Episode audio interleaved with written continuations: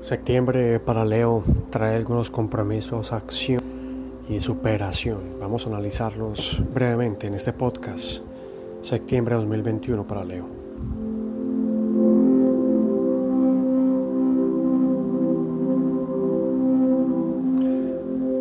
Tu zona 2, tu carta 2 o tu casa 2 en tu carta natal tiene que ver con lo material con el dinero, con tus posesiones, con tus recursos. Y ahí entra Marte, o sea que te va a poner a voltear, te va a poner a moverte en forma para generar nuevos caminos y generar autonomía.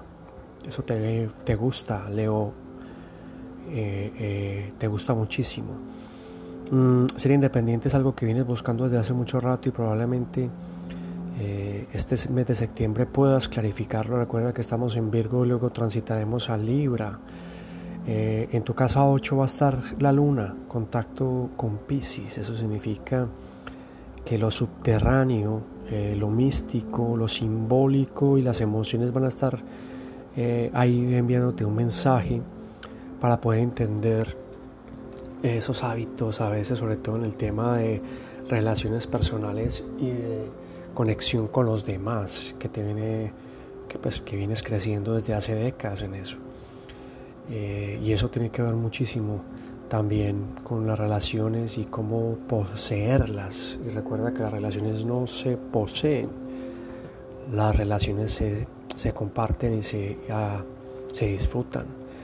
Eh, si hay enojo, por supuesto que lo hay.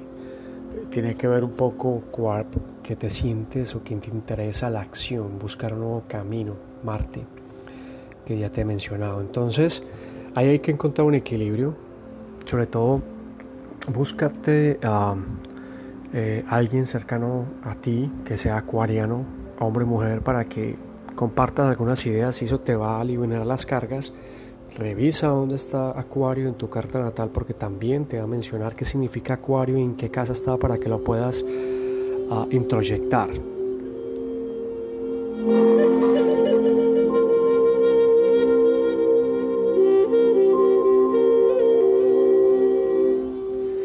Llevas muchísimo, muchísimo esforzándote y la recompensa está ahí, está lista, sobre todo en el, ámbito profesional. Mm, la estabilidad se basa en dos asuntos para ti este mes.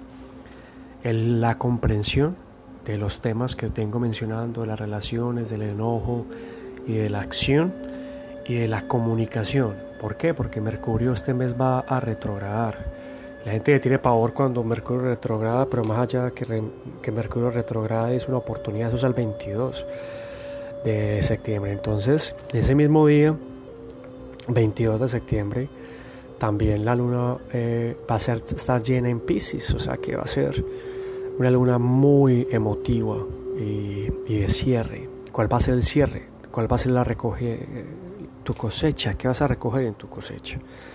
Amor, estabilidad, empleo, romance, emprendimiento. Mm, te invito a que con Acuario alivien la carga. Recuerda que Acuario es tu zona complementaria, tu signo complementario, tu yin o yang y la carga pesada que vienes eh, cargando, valga la redundancia, se aliviana cuando hay comunicación y sobre todo cuando la comunicación es escuchar.